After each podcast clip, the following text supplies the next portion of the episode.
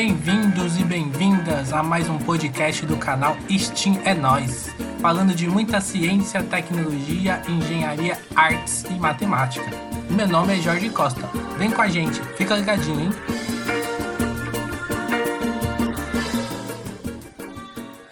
Hoje a gente tem dois convidados super mega especiais aí. Dois, duas pessoas técnicas aí, super gabaritadas para a gente começar esse bate-papo, né? Então, primeiramente, antes de apresentar os, os nossos convidados aí, é, meu nome é Jorge Costa, né? Vou ser o mediador aí dessa, dessa conversa, né? Dá boa noite para todos e todas aí que estão assistindo, acompanhando, né? Dá boa noite aí para Luiz Marcelo, boa noite para o Roger. Boa noite. Boa noite. Então, vamos apresentar o currículo de, desses dois aí que quando eu crescer eu quero ter esse currículo deles aí, uh -huh, ó. Uh -huh. Então, a Luiz Marcelo. Luiz Marcelo é doutorando em tecnologia nuclear né, no Instituto de Pesquisas Energéticas e Nucleares na Universidade de São Paulo. Atua, atuou como pesquisador visitante na Universidade de Quebec, no Canadá. Né? Possui mestrado em nanociências e materiais avançados pela Universidade Federal do ABC. Possui graduação em engenharia de materiais e graduação em bacharelado em ciência e tecnologia, também pela Universidade Federal do ABC. É, possui interesse em pesquisas interdisciplinares. Ele tem experiência em produção de membranas, síntese e caracterização de nanocompósitos e polímeros condutores, visando diversas aplicações, tais como revestimento anticorrosivo, eletrocatálise, armazen armazenamento de energia e sensores. Que isso, hein? Que currículo, hein? Você vê? Nosso outro convidado é o Roger Borges, doutorando e mestre em nanociências e materiais avançados pela Universidade Federal do ABC, graduado em bacharelado em ciência e tecnologia, com período de sanduíche na Univers University of Yale. É isso, Roger? Yale? Idaho. Idaho. Idaho, Estados Unidos. E é engenheiro de materiais também pela Universidade Federal do ABC. Ele foi estagiário no Biomaterials Engineer Lab do New York State College of Ceramic, em Alfred University, em 2015. É membro do grupo de pesquisas em biomateriais funcionais de medicina regenerativa, engenharia de tecidos e biotecnologia. Tem experiência na área de biomateriais, sobretudo materiais para regeneração óssea e com propriedades bactericidas. Esse aí é o currículo dos nossos dos nossos palestrantes aí hoje, dos nossos convidados, que quando eu crescer eu quero ser, ser assim também. Mas, né, o que é interessante para a gente aqui no, no nosso bate-papo é conhecer esses pesquisadores, né? Então, eu apresentei é, a carreira acadêmica deles, né? Mas quem que é o Roger, né? Quem que é o Luiz Marcelo? Quem vai começar? Quem vai falar quem, quem, quem são vocês fora da academia, né? Que, que acho que é o que é interessante a gente conhecer as pessoas, né? Quem vai, quem vai começar? Eu dou as honrarias aí pro Luiz Marcelo. Ah, é? Luiz Marcelo? Quer começar comigo? Então, então vou... quem que é o Luiz Marcelo? Apresenta pra gente quem que realmente é o Luiz Marcelo. Eu vou jogar aí quem que eu sou aqui, ó. Sou um caipira da cidade de Casabranca, uma cidade que tem 28 mil habitantes e um pouquinho. Se contar os gatos e os cachorros, deve chegar a uns 30. Sou filho de, de um profissional da limpeza e uma auxiliar de enfermagem. E tem, tem, um, tenho um, uma conversa que o povo fala que a gente é a soma das cinco pessoas mais próximas, né? Que a nossa personalidade é a soma das cinco pessoas mais próximas que convivem com a gente. Cara, eu sou a soma de tudo isso daí que tá aí na foto aí. Os meus amigos, cada um com a sua história, com suas experiências, vai juntando tudo e, e vai, vai formando essa pessoa aqui que tá falando com vocês. Bacana. Onde fica a Casa Branca? Cara, Casa Branca é cidade satélite de São João do Boa Vista, que é a capital regional lá, que é onde o Roger mora, né? Ela fica no noroeste, noroeste não, é, no leste, leste, tipo divisa com Minas Gerais, eu acho que é leste. Leste Paulista. Leste, leste Paulista ali, é leste, né, Roger? Uhum. É, Beleza. E quem que é o Regi- Roger? região da Mugiana ali. Mogiano. e quem que é o Roger? Bom, é, eu sou aqui de São João da Boa Vista, né? A capital de, Água, de Casa Branca, brincadeira. É sim, a capital de Casa Branca. Mas eu sou aqui de São João da Boa Vista, que é interior de São Paulo, leste paulista.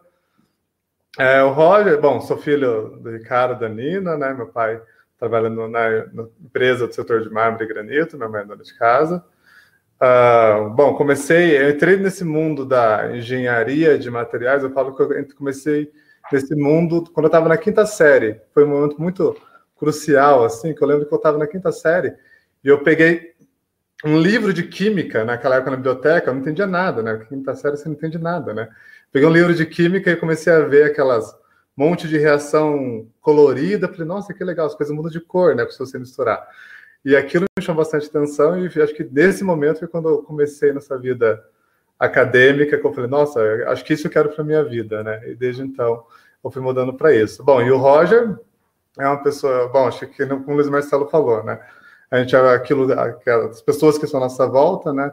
Então, sou um pouco, talvez, dos meus pais, mas também sou o Roger que gosta de estar com os amigos, que gosta de tomar cervejinha no bar de vez em quando, dar aquela passeada, bater, as, bater perna, como a gente diz aqui no, no interior, né, Luiz Marcelo? É, Que gosta de bater perna. bater perna. e é isso, acho que é uma pessoa que gosta, que preserva muito a presença dos amigos, dos familiares, acho que é isso. Entende? Eu vi que os dois escolheram vir para a Universidade Federal do ABC, né? Por Sim. que assim? Por que a, a Universidade Federal do ABC? Quer que eu comece agora? Eu começo agora. Pode começar aí. Foi muito legal, assim, quando a escolha da Federal do ABC. Eu lembro que quando chegou na época de vestibular, né, comecei a, a estudar para vestibular. Antes de começar a estudar vestibular, eu estava fazendo técnico em química, né? E esse tá lá na escola profissionalizante Hugo Sarmento, que é o técnico municipal aqui de São João da Boa Vista. E aí eu estava fazendo técnico em química, falei eu queria fazer alguma coisa relacionada à química, escolhi engenharia de materiais. E aí eu lembro que eu prestei vestibular, tinha passado na Federal de São Carlos, que é a universidade que tem a engenharia de materiais mais tradicional da América Latina, e tinha passado na Federal da ABC em 2010, isso no, vestibular de 2009, né? Através do, do primeiro SISU, né? O primeiro Enem, É. para acesso à universidade. E, e a UFABC tinha, era, era nova ainda, tinha na UFABC de 2007, eu estava isso no vestibular de 2009, vou entrar em 2010, né? E aí, mas só que o que me atraiu na FABC foi a interdisciplinaridade. Eu, eu vi o currículo é, pedagógico, né, tanto da Federal de São Carlos quanto da Federal da ABC, e esse currículo da Federal da ABC todo focado na interdisciplinaridade foi o que me atraiu. E também outro ponto bastante interessante é que a engenharia de materiais da Federal da ABC ela tem um foco muito grande em materiais avançados, nanotecnologia, que nem todas as universidades mais tradicionais têm esse foco tão grande. Então, esses foram os dois pontos que me atraíram na, na engenharia de materiais da Federal da ABC. E você, Luiz Marcelo? Então, eu, tipo, entrei depois de muitas tentativas, né, prestando vestibular e tal. E aí eu prestei a, a Federal do ABC, que era uma universidade nova, tipo, não conhecia, era, tipo, era nova, tipo, eu entrei em 2009, sou veterano do, do Roger, respeite. e nós dois veteranos do Jorge. É, somos veterano do Jorge, então você respeita a gente aqui nas perguntas. É, e, e aí, tipo, também, é, entrei num punhado de universidade e não sabia o que eu ia escolher. E aí, o que me levou para a Universidade Federal do ABC mesmo foi a parte de apoio ao aluno. Parte de, tipo, de bolsas, de oportunidades, coisas que, quando eu tinha entrado no, no, numa universidade lá atrás, é, e eu fui procurar esses recursos, a, a, a assistência social virou para mim e falou assim, então, deveria ter procurado uma universidade mais perto da sua casa. Sabe? Você tem uma resposta dessa, assim. E aí eu cheguei aqui na, na, na Federal e calhou de a, a, universidade ser a primeira a fazer a matrícula entre as outras grandes. Entendeu? Então eu vim, fiz a matrícula, aí já aqui eu fiquei sabendo do sistema de bolsas, da, da, da, da, da, da possibilidade de fazer iniciação científica, que era uma universidade nova, com, com o PDPD, né, que é o Pesquisando é, desde o primeiro dia, com todas essas oportunidades que eu não via nas outras universidades. E aí foi isso que pesou bastante para a escolha. Eu vim para cá e nem fiz matrícula nas outras, nem fui saber de. Já fiquei aqui, já em Santo André. Oh, tem, uma, tem uma história engraçada, cara, que sabe como eu vim fazer matrícula aqui? Eu, eu não tinha grana para vir para Santo André. E aí lá na minha cidade lá tá saindo uma, uma ambulância para vir trazer os doentes para São Paulo, para se eu não me engano, acho que no servidor público. E aí eu fui lá na prefeitura e vim de carona com a ambulância. o cara marcou horário e falou, ó, depois você, tal hora, você tem que estar aqui em São Paulo. Cara, é a primeira vez que eu tinha pisado, tipo, pegar trem, pegar metrô, e vim na, na, na, na correria aqui, fiz a matrícula, e ainda voltei pro interior, não fiquei perdido na, aqui não. Na mesma ambulância? Na mesma ambulância, eu falei esperando lá, aí às seis horas da tarde lá. Entendi. Então, vocês falaram muito da engenharia de materiais, né? E, e aí a pergunta que tem, né, é o que é engenharia de materiais, o que, que ela faz? Bom, eu começo agora, né? Pode ser. Eu... Então, para mim, engenharia de materiais, eu fiz uma, um negócio que a gente vê o curso inteiro aqui. Vou passar aqui. Isso daqui a gente vê o curso de materiais inteiro. Que são que os que é pilares, que é são os pilares da, da, engenharia de materiais, né? Você vai lá que é o, o Callister lá, que é a bíblia da, da, da, engenharia de materiais, né? Que é um dos livros mais, mais utilizados. Tem isso daqui na, na, na, na capa, né? Que é a parte de propriedades, aplicação, processamento e estrutura. E aí foi inserido mais uma uma parte, que são as caracterizações. Então, engenharia de materiais, para mim, é. O engenheiro de materiais ele é formado para criar novos materiais, novas alternativas de materiais para diversas aplicações. Como o Roger falou, com o que ele trabalha, com o que eu estou trabalhando, tipo, o campo é diverso. A gente é engenheiro de materiais e cada um trabalha numa área totalmente de, distinta, né? Trabalha mais na área de, de biomateriais, eu trabalho mais na parte hoje energética, já caminhei aí para essa parte de, de bio também, já trabalhei bastante, e hoje eu trabalho na, na parte de eletrocatálise. Então, materiais é essa, essa transformação, são a produção de novos materiais, ou é, processamento de materiais, quando você não consegue fazer um novo material, você junta dois materiais e faz um, um, um material, um terceiro material com propriedades sinergéticas, com propriedades é, que venha dos dois materiais, entendeu?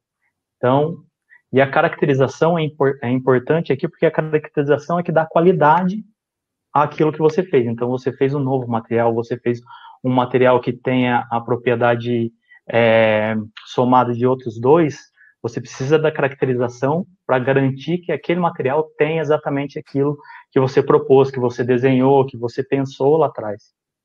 Então, a caracterização aqui é o que dá qualidade, é o que vai fazer com que é, depois você tenha, é, consiga reproduzir esse material em, em grande escala, porque a gente sabe que a termodinâmica não ajuda a gente. Então, muita gente sabe disso lá no materiais. Então, é, a, o que a gente faz é tentar fazer em pequena quantidade, depois isso, e caracterizar o material, e ir expandindo e, e e trazer isso para uma planta maior. Então, a parte de estrutura, a parte de propriedade, e a parte de estrutura, a parte de propriedade vai te dar uma aplicação, vai te direcionar para uma aplicação. E a, a, a caracterização, ela fecha tudo isso, né? Bacana. Entendi. Mas explica para mim, volta lá no slide. Ah. É, explica para mim o que, que é a propriedade, assim são propriedades, o que, que são estruturas? Então, a propriedade é uma coisa inerente do material. Hum. A gente está falando, vamos supor, de um material metálico. Material metálico, a propriedade dele de ser um condutor ou de ser um material é, resistente, isso vai muito da ligação química dele. Então, a gente fala de ligação metálica, que é uma ligação forte, que a gente aprende lá no colégio. Então, a, a estrutura e as propriedades dos materiais vêm muito das ligações dos materiais. Então, a gente fala, o Roger trabalha com cerâmica, então cerâmica é um material que tem resistência a alta temperatura, mas é um material frágil. Quando você, você vê, você está em casa lavando uma louça, você deixa cair um prato, o prato estilhaça. Então, para cada um desses materiais, você tem uma aplicação. Entendeu? Entendi. E a parte de estrutura é isso. A parte de estrutura são as ligações químicas. Como esse material é formado no, com essas ligações químicas. A gente chama de, de estrutura cristalina, né, para materiais que são cristalinos, lógico, né, que são os, o, os metais e, e as cerâmicas. Então, ela tem uma estrutura cristalina, que alguns são formato de cubo, outros são tem outros outros formatos mais complexos que aí o Roger vai falar mais de cerâmica, né? E tem aqueles formatos esquisitos lá de cerâmica lá, entendeu? E aí ele vai, vai falar melhor, explicar melhor como se comporta a cerâmica. Já o material polimérico, ele é semicristalino, né? Ele tem uma cristalinidade, quer dizer, é uma organização espacial, tipo a, a propriedade, a estrutura, a cristalinidade vem dessa parte de, de regularidade, né? Então, como ele é arranjado na, no espaço. Então, o material polimérico ele é semicristalino, ele tem uma parte que é organizada e tem uma parte que é totalmente aleatória. Exatamente. Entendeu? Só para complementar um pouco aqui, acho que é bastante interessante a gente pensar é, do lado até um pouco mais filosófico, né, na importância do engenheiro de materiais. Vocês para assim, porque o que é material? Material é tudo, né? Tudo que está praticamente no estado sólido, né? É, também no estado líquido é matéria, né? E qual que é a necessidade? Você fala, ah, mas se essas, se essas coisas existem há muito tempo, né? Qual que é a necessidade desse dinheiro? Você pega lá, é, cerâmica, por exemplo, desde muitos anos antes de Cristo, já se faziam ali, sabiam fazer moldagem de cerâmica e tudo isso. A, o que o engenheiro de materiais vai contribuir, tanto na parte tecnológica quanto na parte na, da ciência, também para a sociedade, é o desenvolvimento de materiais com propriedades que atendam às necessidades atuais. Né? E isso é muito interessante. Você pega vidro, por exemplo. O vidro a gente produz, produz há muito tempo atrás. Né? Tem vidros muito antigos. Né? Mas, por exemplo, quando você pega aquele vidro que fica na superfície do seu, celula, do seu celular, que é um vidro que cai no chão e não quebra, e ele também não vai riscar, existe um conhecimento científico muito grande a produzir aquele vidro. E é um conhecimento científico muito recente. E, esse, e essa propriedade desse vidro não quebrar só é possível porque o engenheiro de materiais, ou cientista de materiais, ele entende muito bem da estrutura desse material e ele processa esse material de uma forma que tem essa propriedade almejada, como o Luiz Marcelo falou. Né? Então, esse é o desafio do engenheiro de materiais, é, às vezes, e muitas vezes a gente não usa só materiais que já existem, mas nós criamos novos materiais também. Né? Existe uma, a tabela periódica é muito grande, né? tem, tem muitos elementos na tabela periódica, consequentemente, existe uma quantidade muito grande de, é, de cristais e de materiais que são possíveis de serem formados com esses elementos. Né? Então, a todo momento tem engenheiro de materiais criando novos materiais, é, processando esse material, esses materiais para ter propriedades diferentes, né? Então, é esse que é o ponto do engenheiro de materiais. A gente vai, muitas vezes, ressignificar o material, né? Ou, senão, quando a gente não cria um novo mesmo, né? Entendi, entendi.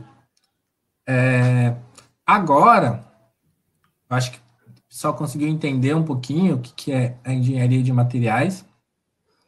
Dentro desse mundo, né, que vocês falaram, desse universo aí, do que é a engenharia de materiais. Vocês querem dar exemplo do que vocês hoje trabalham específico, né? Sim, quer, quer começar, Roger? Pode ser, eu começo então, vou apresentar aqui um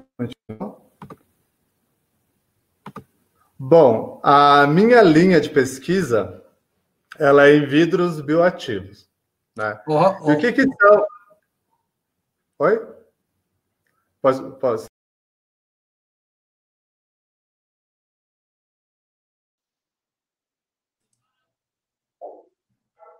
A gente caiu aqui.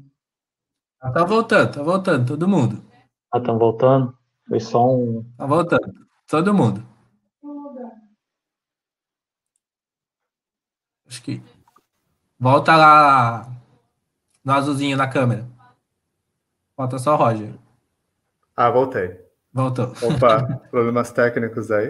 Problemas técnicos. Atualiza aí. Tá, eu vou Tem atualizar pessoal- aqui. Tem um pessoal falando que tá com problema de conexão também. Ah, tá, entendi. Um momentinho só que eu vou trazer aqui a minha apresentação. Enquanto ela- eu faço o upload aqui, um momentinho só. É, então, como eu estava dizendo anteriormente, a- as principais linhas de pesquisa que eu trabalho hoje são basicamente é, materiais para regeneração óssea ou materiais que visam tratar doenças de tecidos duros, que basi- basicamente é o osso e o dente. Né? Então, essas são as minhas linhas de pesquisas principais. Então, eu comecei minha primeira linha de pesquisa lá em 2010, através do programa Pesquisando desde o primeiro dia, né, que é um programa da Universidade Federal da ABC, que é um programa que, quando você entra na universidade, você já começa a fazer pesquisa. Né? É um programa que foi muito motivador para mim. É, eu comecei com a minha orientadora, a, Juliana, a doutora Juliana Marque, em 2010, e estou até hoje com ela, né? Tempo, Então, hein? são mais de- tempo, hein? mais de 10 anos aí de pesquisa. E eu comecei, então, nessa área de regeneração óssea e, é, com o passar do tempo, fui migrando para algumas áreas. Hoje, o meu projeto de doutorado é na área de tratamento de câncer ósseo. E a minha, uma- das, até desenvolvo algumas, alguns projetos paralelos, né? E o projeto paralelo que eu é, participo hoje, que tem maior relevância, que eu vou falar também, é o tratamento de hipersensibilidade dentinária. E o material que eu uso é o que nós chamamos de vidros bioativos, né? Que são materiais utilizados para regeneração óssea. Você fala, mas é vidro esse material? Sim, ele é vidro, né? Mas como então que um material vidro ele é capaz de regenerar um osso, né? Eu vou explicar aqui. Então, eu pego esse material vitro, que está representado aqui por essa estrutura aqui na parte de baixo do slide, que é feito de óxido de silício, fosfato, sódio, cálcio. E esse vidro aqui eu coloco no corpo humano para regenerar uma parte do tecido ósseo, né? Como está aqui representado nessa figura aqui. Aqui eu tenho vários pozinhos, né, feito desse vidro, e eu coloco ele para regenerar defeitos do tecido ósseo. Esses defeitos eles são causados por fraturas ou por acidentes de carro, né, que você tem uma fratura, você precisa regenerar esse osso, né? Então, eu coloco esse material, esse vidro, e coloco para interagir com o osso. O fluido corpóreo, que é essa parte mais, essa região acima aqui na, nessa figura, ele é rico em água, né, o fluido corpóreo. E essa água vai interagir com a superfície do meu vidro. Quando essa água faz essa interação com a superfície do meu vidro, o óxido de silício permanece quase que com poucas variações. Por outro lado, os elementos como fosfato, sódio, cálcio, eles saem da estrutura vítrea e vão para o fluido corpóreo. Em contrapartida, eu vou criar uma camada de rica em silício hidratado na superfície do meu vidro. É uma essa camada parece um gelzinho mesmo. Ela tem aparência de gel, ela é realmente uma camada que parece um gel, que forma um gelzinho em cima do vidro. E esse gelzinho que se forma, ele propicia a precipitação de fosfato e cálcio na superfície do vidro. Esse fosfato, esse cálcio, com o passar do tempo, dentro de um, dois dias, no, dentro do corpo humano, ele se cristaliza em uma camada de hidroxapatita. E o que, que é hidroxapatita? Hidroxapatita é um fosfato de cálcio, né? E é a mesma fase mineral, é o mesmo mineral que nós encontramos no osso. Então, o seu osso ele é basicamente feito de hidroxapatita, que é o fosfato de cálcio, e colágeno. E esse vidro que eu coloco dentro do osso, então, após todas essas reações químicas, ele forma essa camada de hidroxapatita, que é quimicamente igual à do osso. Com isso, esse, quando a célula chega na superfície do meu vidro, ela reconhece meu vidro como osso, ela não reconhece como vidro. E com isso, então, meu, eu não vou ter uma reação de corpo estranho no meu organismo. O meu organismo vai falar: ah, olha, isso daqui é uma coisa esquisita. Ele vai falar: ah, não, isso daqui faz parte do meu corpo. E por isso eu consigo, então, depois ter um processo de regeneração óssea, né? Mas vamos falar, então, aqui, então, é a regeneração óssea, vamos falar, então, de câncer ósseo, né? O câncer ósseo é é um câncer, né, que acontece no osso, né? Então, como vocês podem observar aqui, que nós temos a estrutura de um osso, nós temos um grande tumor nesse osso, né? E qual que é o grande desafio do, é, do tratamento do câncer ósseo? O grande desafio é você matar seletivamente as células cancerígenas e ainda regenerar o osso danificado pelo câncer. Então você tem que resolver dois problemas em um. Aí vocês lembram, bom, o vidro eu consigo regenerar o osso, mas como que eu vou matar esse câncer? Né? Essa fica uma questão aberta. E aí, que nós, qual que é a estratégia então que nós utilizamos para para tratar o câncer? Nós colocamos cristais magnéticos dentro do nosso vidro. Né? Então, aqui do lado esquerdo da sua tela, você tem uma figurinha ali representando como são esses vidros, né, como são esses cristais dentro desse vidro.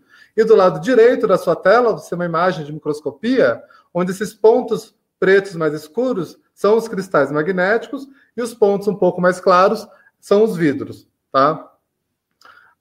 Bom, e o que acontece então com esses cristais magnéticos quando, quando eles estão dentro desses vidros, né? Aí é, é uma, uma, terapia muito interessante, que é a terapia de tratamento de câncer, que chama hipertermia magnética. Vamos desvendar esse nome esquisito, então. Hiper quer dizer é, acima, né? E, term, e termia é, vem de temperatura. Então, uma temperatura grande, né? Não tão grande assim, na verdade, mas é um aumento de temperatura, né? E magnética, porque esse aumento de temperatura é causado por propriedades magnéticas. E como funciona isso, então? Primeiro, a gente tem uma informação muito interessante, que é o quê? Que células cancerígenas, elas se comportam um pouco diferente das células saudáveis. As células cancerígenas, elas morrem se você expor elas a temperaturas, né, só para lembrar aqui, a temperatura do nosso corpo é 37 graus Celsius.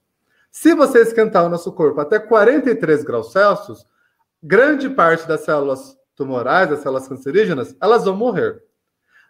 Mas as células saudáveis não morrem a 43 graus Celsius, elas morrem a 46 graus Celsius. Eu sei que parece pouco essa diferença de 3 graus Celsius, mas é o suficiente para nós matarmos seletivamente as células cancerígenas e manter as células saudáveis intactas. Então, o que, que nós fazemos? Nós pegamos nosso material, injetamos na parte do tumor, que está representado nesse ratinho aqui, né? Então tem que nós fazemos a injeção do nosso material, que é o vidro contendo os cristais magnéticos dentro do rato. Nós temos essa câmera aqui que, que é filmando a variação de temperatura no ratinho. E esse ratinho a gente coloca ele nesse equipamento de hipertermia, que é essa espira. E nessa espira nós passamos uma corrente elétrica. Essa corrente elétrica vai gerar um campo magnético esse campo magnético dentro dessa espira é o que vai fazer esse material esquentar. Então, nós fazemos esse material esquentar até 43 graus Celsius, e a gente vai observando essa variação de temperatura por essa câmera aqui, que aqui nós temos a figura no, no canto inferior da tela, ela mostra só esse pontinho vermelho aqui, é a região que está sendo aquecida, a região em azul é a região que está com a temperatura corpórea, 37 graus Celsius, e nós conseguimos então detectar qual região, que geralmente é a região do tumor, que está sendo aquecida, e nós aquecemos até 43 graus Celsius. Como essa terapia ela ocorre de forma extremamente seletiva e controlada, nós conseguimos ter uma terapia muito mais efetiva para o tratamento de câncer. Lembre-se que grande parte das terapias são quimioterapia, radioterapia, que elas têm é, efeitos adversos no, no, organismo, né? Justamente pelo fato delas não serem terapias tão específicas. Consequentemente, quando nós temos a hipertermia magnética, que é uma terapia mais específica, nós conseguimos um tratamento mais efetivo e um tratamento que traga menos efeitos colaterais ao paciente. Consequentemente, nós temos um paciente que vai ter uma qualidade de vida melhor.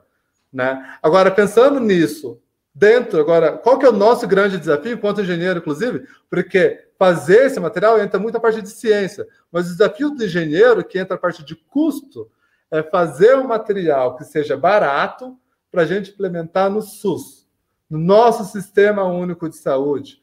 Né? Então, é a universidade pública, mais uma vez, trabalhando a serviço da sociedade para tra trazer é, tratamentos mais efetivos e que tragam mais conforto para o paciente, focando sempre no paciente do SUS. Né? Então, esse é um dos grandes desafios nossos que nós temos é, desempenhado com a responsabilidade, com bastante êxito. Agora eu vou falar para vocês do, um pouco sobre a hipersensibilidade dentinária. Né? Eu acho que, não sei se algum de vocês tem esse problema, eu já tive no passado, que é você às vezes estar tá chupando sorvete ou ingerir uma bebida muito quente e dá aquela dor horrível no dente, né? E por que isso ocorre, né? Vamos entender então. Deixa eu mudar aqui para a gente colocar a gente no cantinho inferior agora para facilitar isso. Aqui do lado esquerdo da tela nós temos o dente saudável, né? Então nós temos aqui a estrutura do dente toda saudável, uma gengiva saudável, um tecido ósseo saudável e a esmalte do dente saudável. Do lado direito da tela nós temos um dente com periodontite, que é, alguma, que é uma inflamação que se dá na gengiva, por às vezes, muitas vezes por questões eh, de hábitos alimentares, às vezes por uma questão de má higienização bucal. Tem vários fatores que podem trazer a periodontite. Tá? Às vezes nem sempre é desleixo do paciente, às vezes, às vezes até por questões alimentares mesmo. E essa periodontite, o que ela faz? Ela faz uma inflamação na gengiva. Quando você tem essa inflamação na gengiva, você pode observar que a raiz do dente, que é esse pedaço logo abaixo é, da coroa, você tem a exposição da raiz do dente, né? E quais são as consequências dessa exposição? Na raiz do, do dente ali, aquela região ali, você tem os túbulos dentinários, que são essas estruturas aqui que estão mostradas à esquerda da tela. Nesses microtúbulos tem um fluidozinho lá dentro, e quando você ingere uma bebida muito quente ou muito fria, esse fluido vai se mexer. Esse fluido, com a movimentação dele, ele vai ativar as células que ficam lá no fundo dos túbulos, que são os odontoblastos. E esses odontoblastos têm ramificações nervosas e é isso que causa dor. Tá? Então, qual que é o grande desafio do tratamento de hipersensibilidade dentinária? É você fazer a oclusão desses túbulos. Né? E vocês lembram que eu disse que o biovidro é um material que regenera osso? Ele também regenera dentina. E é aí que está a grande sacada. É você utilizar esses materiais para fazer essa regeneração da dentina. Mas só que nós não fazemos só, nós não usamos só o biovidro, nós usamos o vidro com laser. Então nós colocamos esse laser junto com o biovidro, o biovidro ele vai entrando dentro dos túbulos e o laser vai, vai fazendo como se fosse um derretimento da superfície do dente, promovendo uma, uma maior adesão desses vidros na superfície da dentina. Então, aqui ó, tá bastante é, é, tá mais fácil de entender, né? Então, de novo, à esquerda você tem os túbulos é, abertos e à sua direita você tem os túbulos com as partículas de vidro dentro. Fazendo oclusão desses túbulos, você não tem a movimentação do fluido dentro dos túbulos e você não tem mais a ativação da dor. Você para aquela dor que o paciente sentia anteriormente, né? Aqui está uma microscopia, né? É uma das formas que nós utilizamos para caracterizar esses materiais. É, então você pode ver do seu lado esquerdo os túbulos abertos, né? Esses são os túbulos dentina, a superfície da dentina com os túbulos expostos. Quando nós colocamos o laser junto com o biovidro, nós temos a, a oclusão da maior parte desses túbulos, né? Mostrando a eficiência dessa terapia. E o mais interessante é o quê? É que o laser que nós utilizamos ele também faz que os odontoblastos que estão lá no fundinho do túbulo comecem a gerar a matriz extracelular, que nada mais é do que fosfato de cálcio, fazendo também que haja uma oclusão dos túbulos de dentro para fora. Então a gente faz um tratamento de fora para dentro e depois o laser também faz ativa esses odontoblastos para fazer um tratamento de dentro para fora, fazendo então uma regeneração dessa dentina. Né? Então esses são os dois projetos que eu de maior significância que eu tenho trabalhado agora, tenho me dedicado. Né? O, o, projeto de tratamento de câncer nós fazemos junto com o pessoal da Física, da Federal da ABC, e o, o projeto de hipersensibilidade dentinária nós fazemos em, é, de forma conjunta com a Faculdade de Odontologia da USP, que são referência na área de odontologia no mundo. Entendi. Daqui Bom, a pouco a gente faz algumas perguntas aí. Luiz Marcelo, mostra um pouquinho do que você faz aí, mais específico aí para a área de, de materiais. Daqui a pouco a gente faz perguntas aqui para vocês aqui.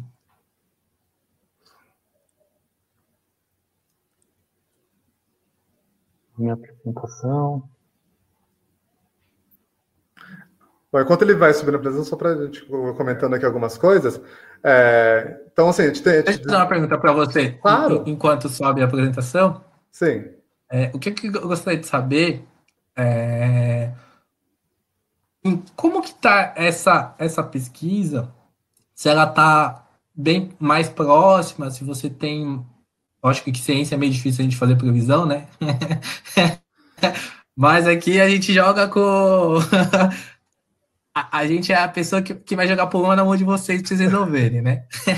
Como que tá essa, é, essas pesquisas em relação realmente ela conseguir se converter assim para aplicações assim voltadas para o SUS, né? Como, como que está a realidade dessa pesquisa? Né? Quanto tempo tem? se você tem alguma estimativa assim de, de quando comece os testes, né? Saia os testes com os ratos e, e chegue os testes nos, nos seres humanos, assim, se você tem alguma previsão, assim. Bom, no meu doutorado, no meu doutorado agora, a gente vai, a gente, nós estamos uh, fazendo alguns estudos complementares, né? No meu doutorado, é, esses grandes parte dos que eu mostrei são coisas que eu fiz do meu mestrado, né? E no começo do meu doutorado. Agora, no meu doutorado, eu estou fazendo algumas adaptações um pouco maiores, né? Eu estou associando a hipertermia magnética com a, uma radioterapia que chama radioterapia interna. Que então a gente associa a radioterapia interna, que é uma radioterapia muito menos invasiva do que a, a radioterapia convencional, junto com a hipertermia. Por enquanto, na minha pesquisa, nós estamos, tanto hipertermia quanto hipertermia combinada à radioterapia, nós estamos em fase de teste com células, que são os testes iniciais. Mas já começamos colaborações com ah, os laboratórios biológicos do Instituto de Pesquisas Energéticas Nucleares e com o pessoal também da Faculdade de Notologia, para a gente começar em breve os testes com, é, com animais de pequeno porte, né, que são ratos, camundongos. Uh, eu acredito assim, a, na área médica, na área de saúde, as tecnologias elas avançam a passos um pouco mais lentos, né? Eu acredito que para uma tecnologia dessa, como do, do, estado da arte que nós estamos hoje, até chegar ao SUS, por exemplo, eu acho que levaria em torno de 15 anos ainda é uma coisa que leva um tempo. Principalmente, o, o, o, ponto principal aqui são os estudos de fase clínica, né? São os estudos clínicos, que eles são estudos que eles tomam muito tempo, né?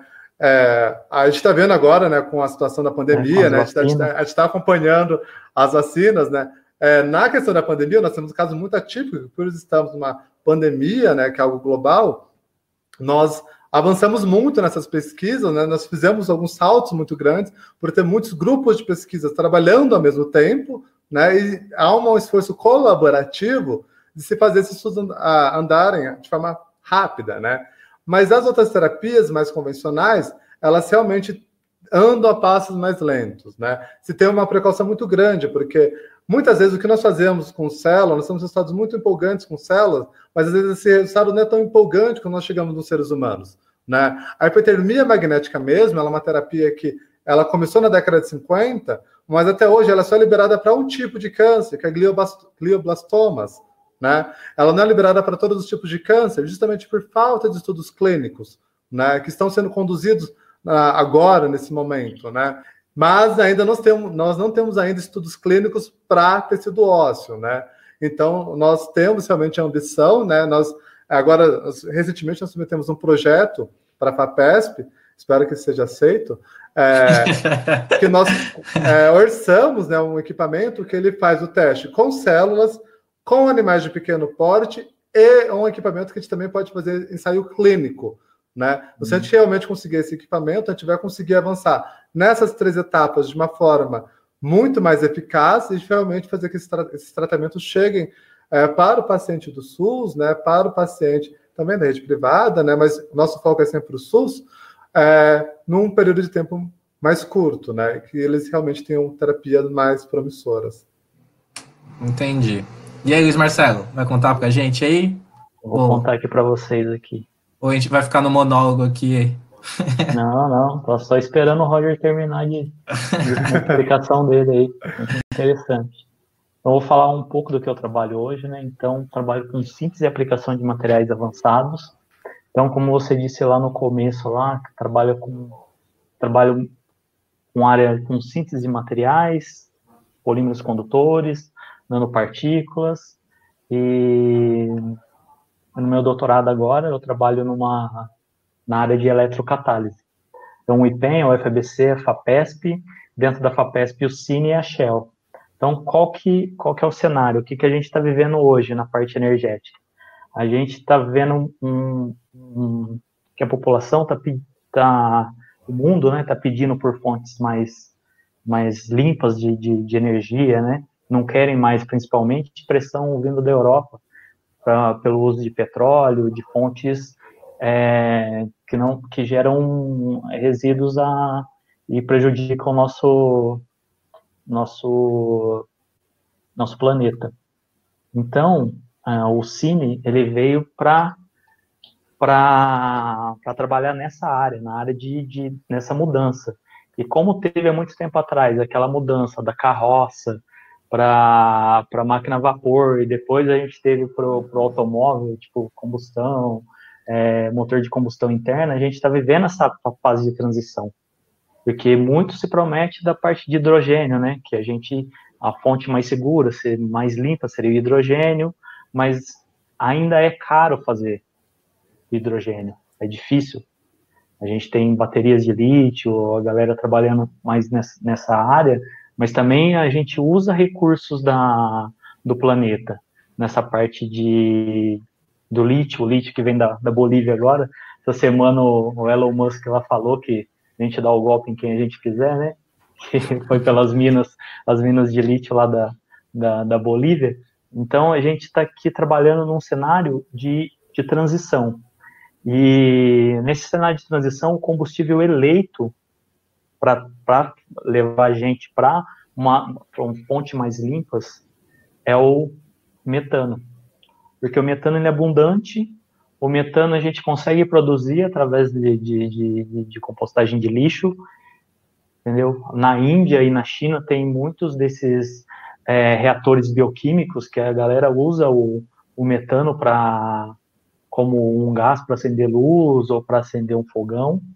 Então é um, é um gás que é abundante e ele gera, tipo, hoje ele é a, a segunda fonte mais utilizada principalmente nos países frios, né?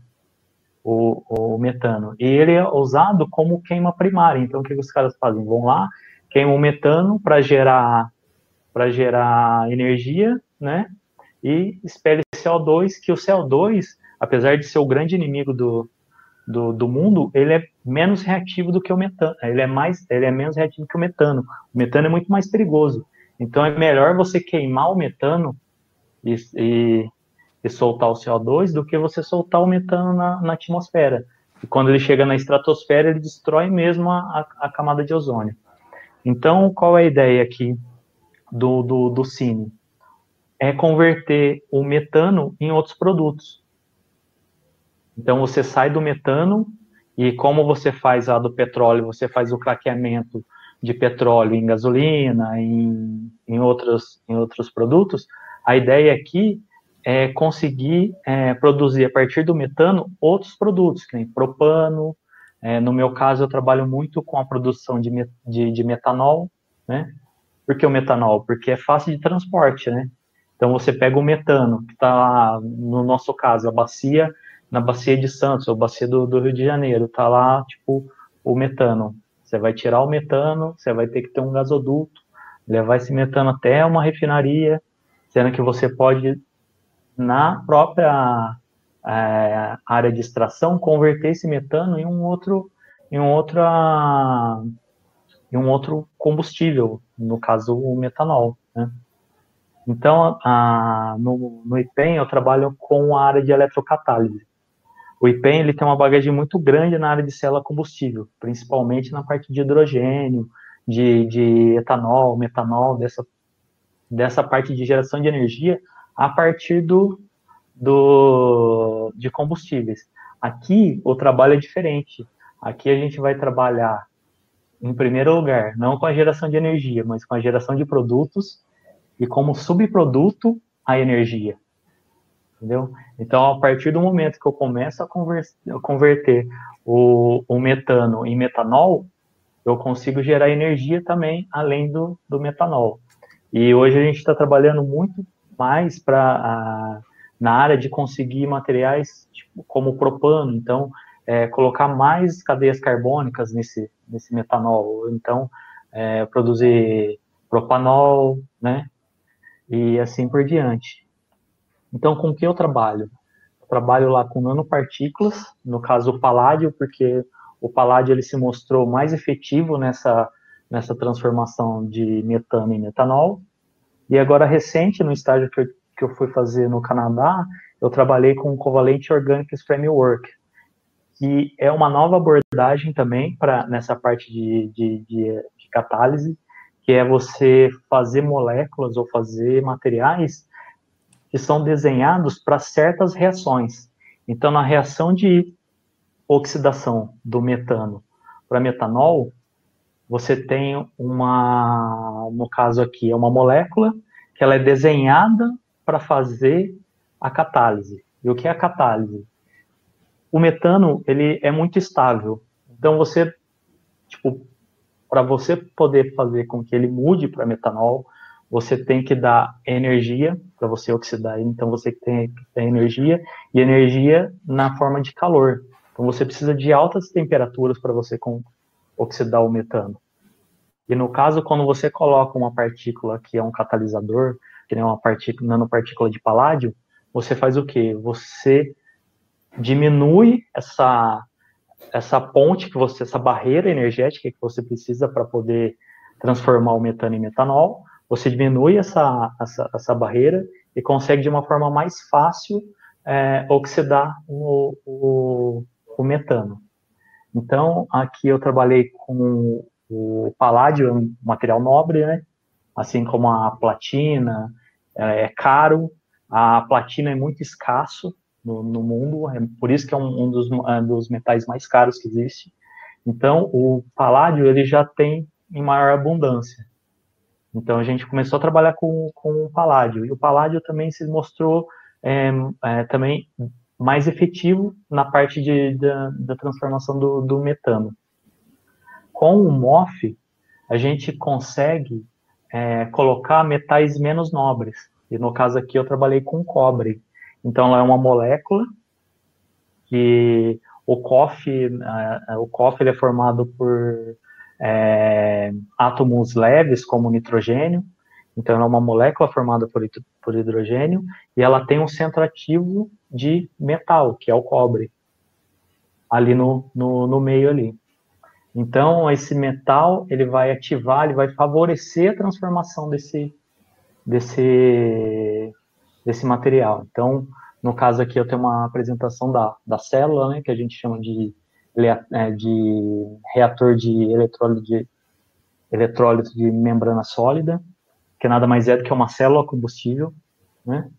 Então a gente adiciona o metano e adiciona KOH, né, hidróxido de potássio, aqui, e, e com isso esse metal catalisa, quer dizer, ele potencializa essa reação e a gente obtém como produtos o metanol e o formiato de potássio, gerando energia elétrica. Então, o subproduto dessa reação é a energia elétrica.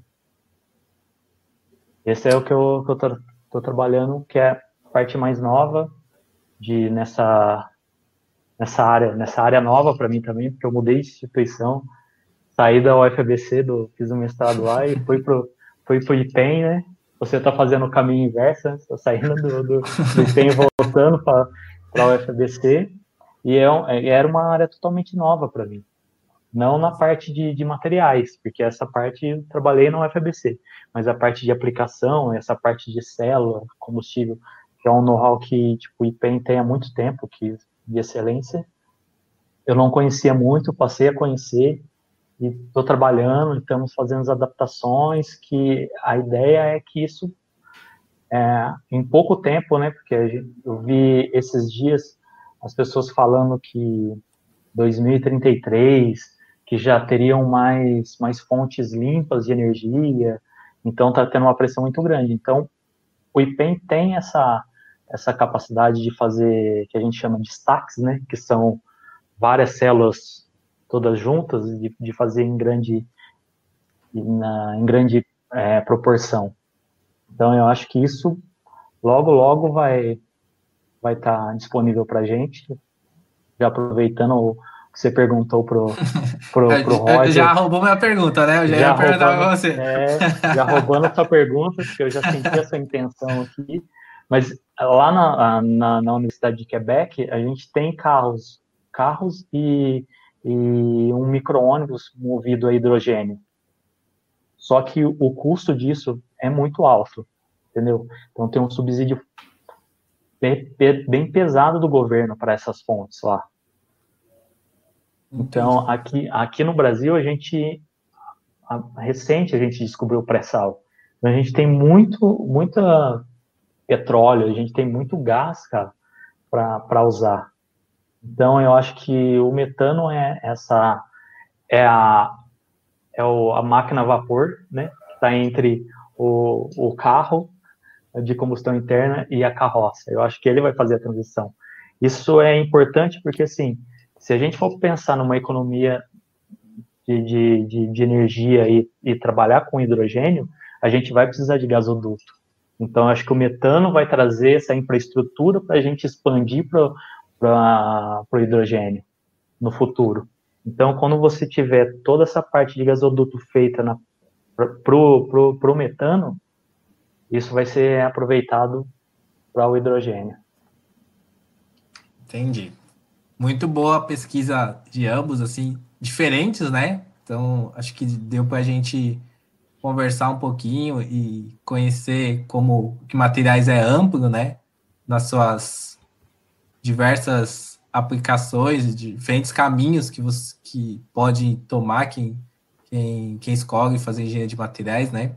eu brinco na melhor engenharia de todas, né? Não puxando o saco, né? Mas eu queria fazer uma pergunta, uma provocação para vocês, né? É, essas pesquisas que vocês mostraram, elas precisam muito de, de financiamento, né? né? É, o que, o, dentro do que vocês pensam, o que, que vocês é, pensam e como que a gente poderia acelerar que essas pesquisas elas se tornassem, vamos dizer assim, um produto mais rápido, né? É, para a sociedade. O que, que vocês é, pensam? O que, que vocês acham? O que, que falta? Né? O que, que falta? Eu acho que seria isso. A gente tem aí pesquisas aí, vocês demonstraram que são pesquisas, que são pesquisas realizadas no mundo todo. Vocês têm, têm, têm essa bagagem, né? Canadá, Estados Unidos, né? Então, a gente está fazendo pesquisa no que as pessoas no mundo todo, todos os pesquisadores estão fazendo, né? Nós estamos inovando. É, como que a gente conseguiria encurtar esse tempo, né? Que nem o Roger falou de 15 anos, 10 anos, né? Como que a gente consegue encurtar esse tempo e transformar essas pesquisas em, em produtos mais rápidos aqui no Brasil? Só para vocês resolver o, o mundo só, tá?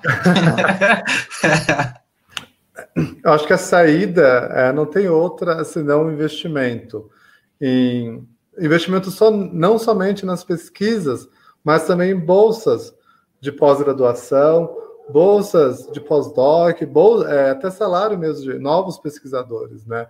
Porque nós temos um grande problema na, na nossa área, o quê? É falta de mão de obra, né? Também. Esse é um dos problemas, é claro, não é todo. Mas um dos problemas é a falta de mão de obra. Nós não temos uma mão de obra suficiente para conseguir fazer essas pesquisas darem passos tão largos assim.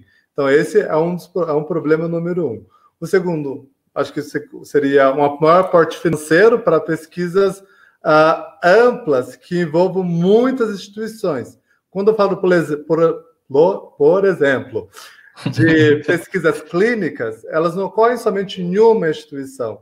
Uma pesquisa clínica para você validar uma nova terapia são muitas instituições e muitas vezes, inclusive, vários países diferentes. Então, o Brasil precisaria ter uma rede de colaboração intra pesquisadores no Brasil, mas também colaborações internacionais. Né? Então, esse investimento para financiar pesquisas grandes desse porte precisaria ser mais fomentado. Né? Acho que não haveria outra forma é, de conseguir dar esse passo tão largo na área médica, senão esse.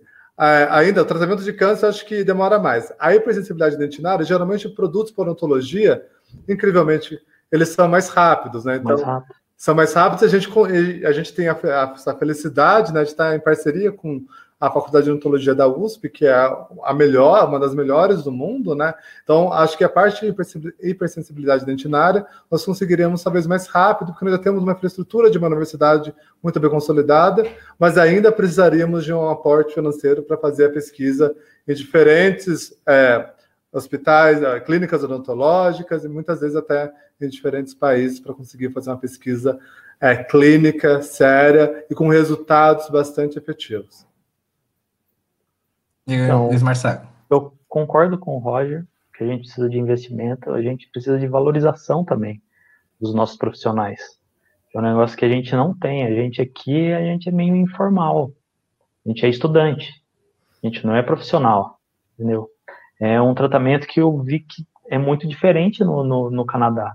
Eu fui para lá com um contrato de trabalho. Eu fui para lá para trabalhar, não fui lá como estudante. Não fui lá como um bolsista. Eu tinha um chefe para quem reportar, assim como a gente tem na pós-graduação, só que a valorização é diferente. Você é um trabalhador da ciência. Aqui a gente é um estudante, entendeu? Aqui a gente tá fazendo pesquisa, tipo, a galera, a gente tem amigo aí, o, o Akira trabalhando lá na, na farmácia lá da USP, lá durante a pandemia, e, e ele tá lá tra trabalhando num momento importante e ele é um estudante, entendeu? Isso que a gente não, o, o governo não reconhece isso. E a gente está vendo um desmonte da, da, da, da nossa área. Nos, nas últimas décadas, está vindo um desmonte, tipo, cancelamento de bolsa, tipo, diminuição da, dessa parte. Então, não, não tem como a gente prosperar e tornar essas pesquisas acessíveis para as pessoas se não tiver um investimento, se não tiver se a área não for atrativa. Porque ninguém vai querer. Quer ver? Eu vou dar um, vou dar um exemplo bobo aqui para vocês. Hoje eu fui no LinkedIn lá e digitei engenharia de materiais aqui no Brasil. Olha a nossa correspondência de engenharia de materiais. E aí eu fui lá e digitei mundial, engenharia de materiais. Olha a correspondência, entendeu? Aqui a gente não tem nem, nem a palavra engenheiro de materiais o cargo, entendeu? Eu não estou comparando a quantidade de, de, de, de vagas, estou só comparando o nome. Então a gente tem engenharia de materiais e aqui a gente não tem, ó, não aparece engenharia de materiais. Aí você clica mundialmente, ó, como é valorizado o engenheiro de materiais. Tipo, em diversas áreas. Tipo, eu fui lendo, eu vi que precisa de engenheiro de materiais no Google. Tem uma vaga de engenheiro de materiais no Google. Entendeu? E mesma coisa, se a gente digitar PhD ou pós-doc, eu, eu vivi numa residência onde ficam todos os, não os estudantes, mas os trabalhadores internacionais da universidade. Então eu estava lá junto com um, um, um, um, cara que é italiano, ele estava fazendo pós-doc na, na Austrália e foi para lá prestar um concurso para professor. E ele, a gente estava na mesma moradia, a gente era com o Mater. E, e, e ele estava tava dizendo, e eu estava dizendo, explicando para ele que aqui no Brasil a gente é estudante. Eu, não, tipo, mas tipo, a gente é profissional, a gente já trabalha, isso, tipo, isso é uma carreira, entendeu? É, a gente é estudante quando é iniciação científica. Ah, no mestrado, no doutorado, a gente já é profissional, a gente é, tipo, é uma carreira. A gente não pode ser visto como, como um estudante. E ele estava assim, todo sério que isso acontece no Brasil? Eu falei assim, não, lá no Brasil é assim. E, é, e lá a valorização é diferente, fora a valorização é diferente. Então a gente precisa, além, não, além de co não copiar igual, porque a gente é diferente, a gente faz as coisas diferentes. Mas a gente precisa copiar o modo como trata as profissões, qualquer profissão aqui no Brasil. Posso só fazer um complemento? Sim. E acho que nesse ponto de valorização do, do, cientista é muito importante a gente lembrar que é o seguinte: a gente não valorizar os nossos cientistas brasileiros, né, ou aquelas pessoas que têm, almejam fazer uma pós-graduação, inclusive são pessoas que têm uma bagagem muito boa, têm um conhecimento muito bom, nós temos o que nós chamamos de fuga de cérebro, né? Então são pessoas que, em vez de continuar essas pesquisas aqui no Brasil, eles vão fazer essa pesquisa em outro lugar. O que economicamente não é, não faz sentido no Brasil. Não, a gente pega... treina eles Exatamente, nós treinamos o cientista com dinheiro público, né? Esse, a gente faz graduação, mestrado, doutorado, investido muito dinheiro na nossa carreira, dinheiro público que sai do bolso do contribuinte, para no final eles não aproveitarem a gente, para a gente ir às vezes para outro país e fazer pesquisa lá, porque a gente não tem condições de fazer pesquisa aqui. Tá, né? então, então, vou colocar aí um, a última pergunta para a gente ir para os finalmente. É, como mudar isso? Se vocês fossem aí ministro da educação, agora estou dando poder para vocês dois, né? Como que resolveria isso? Quais são as possíveis soluções? Quer começar, Luiz Marcelo? Posso começar. Então, eu acho que fortalecer a, a, a essa parte de fomento, né, ou a CAPES, ao CNPq, a FAPESP, fortalecer essas instituições, tornar essas instituições mais plural, com, uma, com, com, com um esquema de, de orçamento participativo com toda a comunidade acadêmica, para a gente não favorecer certos grupos, não ter favorecimento das pessoas, entendeu? Para a pesquisa ser ampla para todos, para todos terem acesso a, a, a, a, esse dinheiro, a, essa, a esse montante, para essa para a pesquisa poder abrir um leque, entendeu? Investimento em todas as áreas, não fazer como foi feito, ah, não, essa universidade ela tem a nota 4, ela vai receber menos dinheiro. Não, justamente ao contrário, a que tem a nota 4 é a que precisa de investimento, é a que precisa de treinamento, é a que precisa de melhora, entendeu? Não deixando de atender as outras que têm nota 7, nota 6. Mas a gente precisa, tipo, ir todo mundo junto. Tipo, é o Ubuntu lá do, do, do, do, do Emicida, é todo mundo junto. Entendeu? Não dá para deixar ninguém para trás. A gente não pode comemorar que a nossa universidade, que tem uma nota 5, recebeu verba e a, a universidade de, sei lá, ou, ou a faculdade de filosofia vai receber menos. Ah, mas filosofia não é importante. Não, todos são importantes. São muito importantes. Tanto é que o PhD, né, é, é, é filosofia, entendeu? Todos os, os antigos, os antigos é, é, criador, é, é, criadores eram filósofos. Tudo começou com filosofia. Os questionamentos começam com filosofia. Todos os questionamentos são, são filosóficos, entendeu? Então a gente não pode, tipo, separar, ah, vou investir mais nisso, isso não é importante. Não, tudo é importante. Então tem que ser amplo esse investimento, esse, esse investimento não pode ser segregado, a gente não pode olhar com desdém para as outras áreas, entendeu? Não é porque a gente é de exatas que a gente não vai investir na área de humanas. Eu acho que é importante investir na área de humanas, principalmente para a gente receber resposta do que a população necessita. Vamos supor, a gente está trabalhando, o Roger está trabalhando com uma terapia de, de para câncer. Como ele vai saber se essa terapia vai atender a demanda de uma, da população?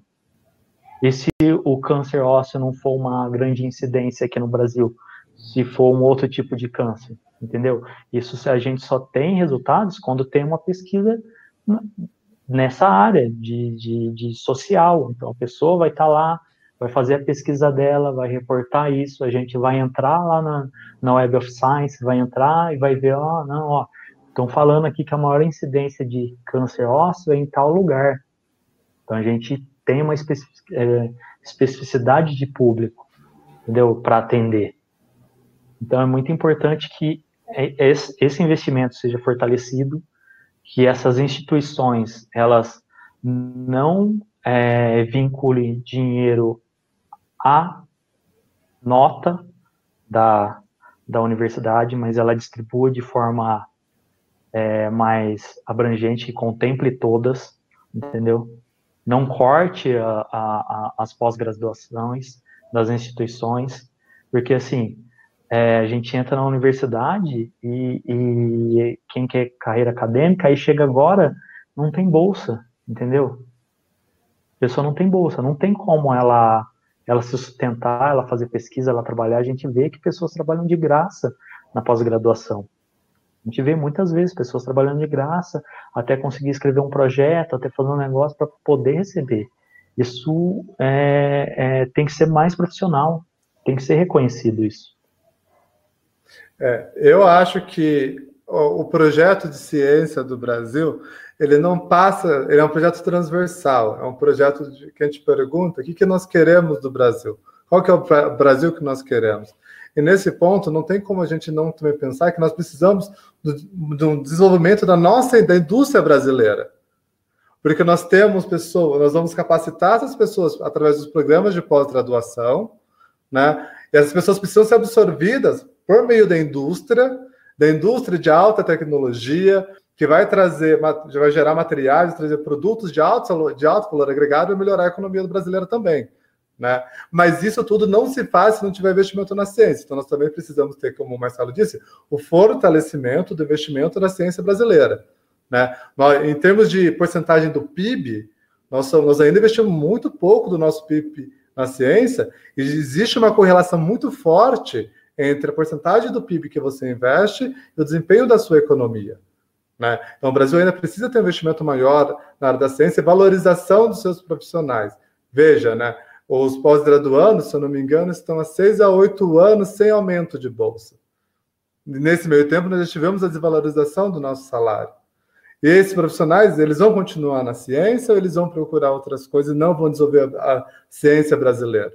Então, nós precisamos ter um investimento, sim, muito grande na ciência brasileira, porque esses profissionais depois exerçam suas profissões não somente na academia, que é extremamente importante, para que continue gerando ciência, mas também na indústria, para que nós, é, para que nós possamos produzir novos materiais, novas tecnologias com alto valor agregado e melhorar, então, também a economia brasileira.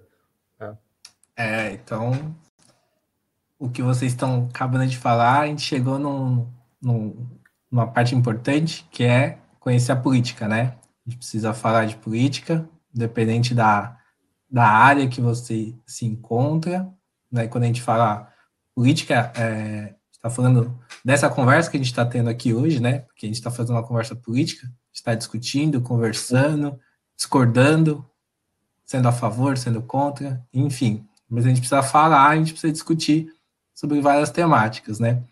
A gente chegando nos finalmente, queria agradecer novamente aí o Luiz Marcelo por, pelo seu Eu... tempo.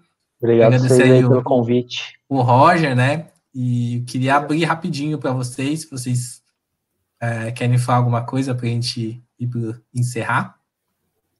A palavra de vocês, como sempre foi desde o começo, né? Então a gente repassa de novo para vocês aí. Agora o Roger começa. as, as, as, as, respostas fáceis aí para o Roger primeiro. Bom, uh, pro, como, primeiro gostaria de agradecer o convite, muito obrigado, Jorge, pelo convite. É muito bom é, a gente falar sobre ciência, falar sobre engenharia de materiais, falar daquilo que a gente gosta, que a gente trabalha com muito amor, né? Muito gostoso a gente ter esse espaço para poder falar. Então, muito obrigado pelo convite.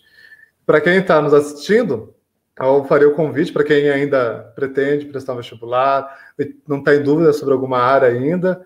A engenharia de materiais é uma área muito boa para se trabalhar, é uma área que ela está crescendo no Brasil também, né, nos últimos anos, então é, nós esperamos que futuramente hajam ainda mais vagas para engenheiros de materiais no mercado, e para aqueles que já se formaram, né, ou estão em vias de se formar, também tem a pós-graduação, né, nós precisamos de cientistas na área de ciência dos materiais, é uma área muito grande, muito diversa, muito transversal, então ela é aplicada em vários setores, né? Então tenho certeza que haverá um setor que é possível aplicar engenharia de materiais e que você possa ter ah, uma, uma relação muito grande com essa engenharia, que é sensacional, muito maravilhosa e traz muito conforto para o ser humano.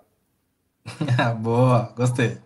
Vai, Marcelo. É, gostaria de agradecer o convite, de estar com pessoas tão ilustres aqui. Roger, o Jorge, a gente é contemporâneo na universidade, né? Se conhece há um, há um tempo aí.